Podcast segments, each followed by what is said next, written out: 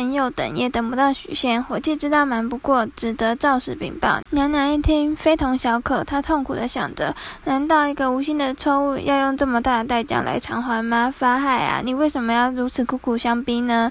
小青在旁看到祖母眉头紧锁，愁容满面，立即豪气地说：哪怕是上刀山下油锅，也要将主人救回来。事不迟疑，我们马上去金山寺要人。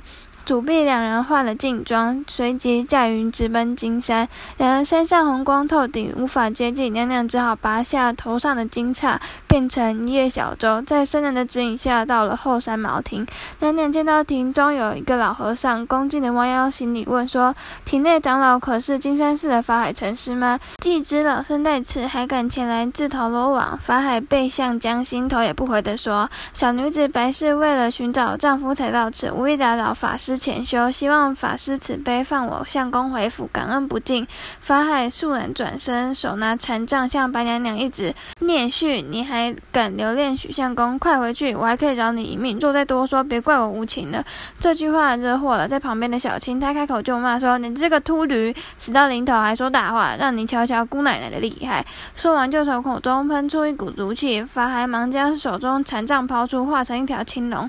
这青龙来势汹汹，小娘娘看小。青危险，立即现出原形，腾空而起，与青龙决斗。小青也化作青蛇上场帮忙，一龙二蛇在空中缠斗，忽高忽低，附近气流顿时混乱不已。一阵阵的龙卷风凌空而起，刹那间便烟雾蔽天，只隐隐现出一些白与青的光芒。几回合下来，娘娘和小青渐渐支撑不住，娘娘没何奈，只好从口中吐出混元明珠，打下青龙。法海也赶紧收回禅杖，娘娘立刻变回人形，哀求法海放了许仙。法海不打枪，将平日盘坐的烽火蒲团往空中一丢。顿时飞沙走石，全都击向娘娘和小青。娘娘看事态危急，赶忙又将明珠用力一道华光上前冲，就将蒲团围住。法海见状，又将手中的金刚一抛，刹那间金刚射出了万道光芒，让青白二人牢牢的压住。就在金刚照下的瞬间，娘娘顶上忽然透出一道魁光，托住了金刚底部。法海一看，原来是娘娘怀了文曲星。魁星面前，法海如何敢放肆啊？没办法，只得赶回收起金刚，眼睁睁看着娘娘跟小青逃寻水而逃去。两人逃出险境，娘娘大大松了一口气，说：“好险，只差一点点，我们就要死在金山了。”小青一脸气呼呼地说：“法海这贼徒法力高强，难道我们就此作罢不成吗？”法海真可恶，竟敢强行留住相公，破坏我夫妻的情感。看来只有到黑风洞请大哥帮忙了，一定要要回我丈夫，否则绝不罢手。娘娘咬牙切齿地说：“主婢二人走水道向北而行，来到了黑风洞。娘娘眼泪簌簌地将前后经过向黑风大王说了一遍。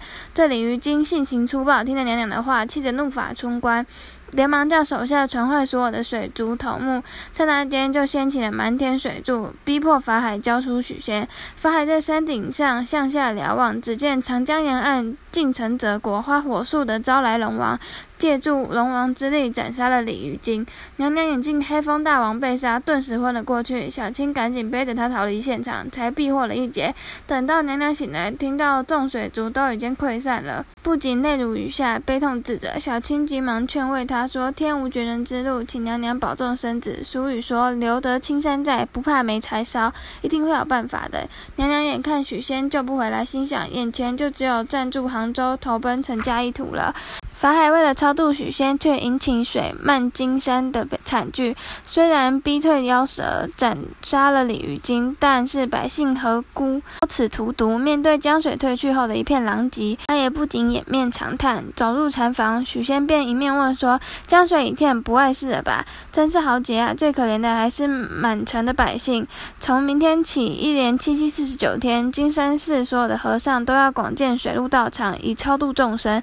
到此事。功德圆满，老僧就要到临安去了。法海说完，便从怀袖中拿出一盏小莲灯，递给许仙说：“施主与二妖还有孽缘，你将此灯随身带着，只要看到莲灯熄灭，就表示快有灾难，一切要小心。”说罢，便带着许仙来到了寺后的紫路洞。他将他一推，许仙突然掉进洞中，吓得魂不附体。只听到耳边风声呼呼的响，身体好像半空飞行一样，一会儿似乎着地了，他大跨一步，结果却摔在地上。连灯也灭了。他摸摸屁股站了起来，觉得眼前的风景好熟悉啊！正思索是什么地方的时候，忽然听见身旁有人称赞西湖的风光。许仙一听，吓了一跳。镇江与西湖相隔千里，竟然转眼间就到了，真是佛法无边啊！沿着湖塘往断桥方向走去，春日的西湖桃落如红雨，真是美景如画啊！许仙无心欣赏，他默默地想着方才水漫金山的一幕。他相信这不是娘娘做的，白光又没有出现，不是吗？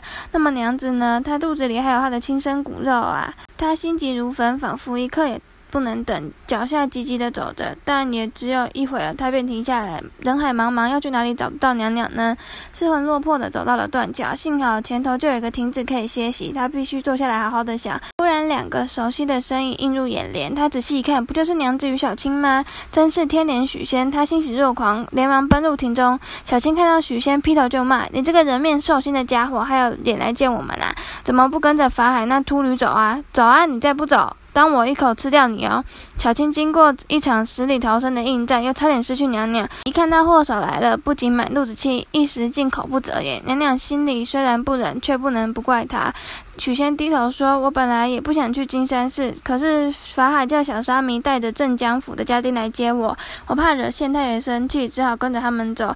早知道会弄得这种地步，就算玉皇大帝来请，我也不去了。”许仙说着红了眼眶。你知道我有多担心你们吗？大水淹满了金山寺，我都害怕你们淹死在里头啊！娘娘听了不由得的流下眼泪，他们三个就抱在了一起。娘娘过了一会，拉起了许仙的手，又过去拉小青的手，三个人把手紧紧的握在。在一起，他们娘娘就对他们说：“去年我们曾经汇了一笔钱给姑姑，现在既然来到了杭州，何不去投靠他们呢？”许仙很高兴，他与姐姐已经一年多没见了。对于这个抚养他长大的姐姐，他一直有一份敬视母亲的如沐之情。他马上说：“你们在这里等，我去叫顶轿子来。”陈家坐落在杭州城的城东，也就是许仙包姐的许氏嫁给陈彪之后的住所。去年秋天接到许仙会回来的银两和信函，他寄了五千两，许氏都交给了陈彪。陈彪就在自己家宅的隔壁买了一块地建房子，如今已经搭建完成，连同办家具杂物也在内，一共花了一千多两，剩下的银子就在门前开了一间米店，一方面照顾房子，一面一方面做点生意，也省得钱都摆着。许氏自从房子完工后，都成天扒着许仙回来，谁知望断秋水，许仙还一点消息也没有。他心里急得不得，每天依靠窗台痴痴的望着。这天，他远远看见陈彪带着一个人回来，急忙奔了出去。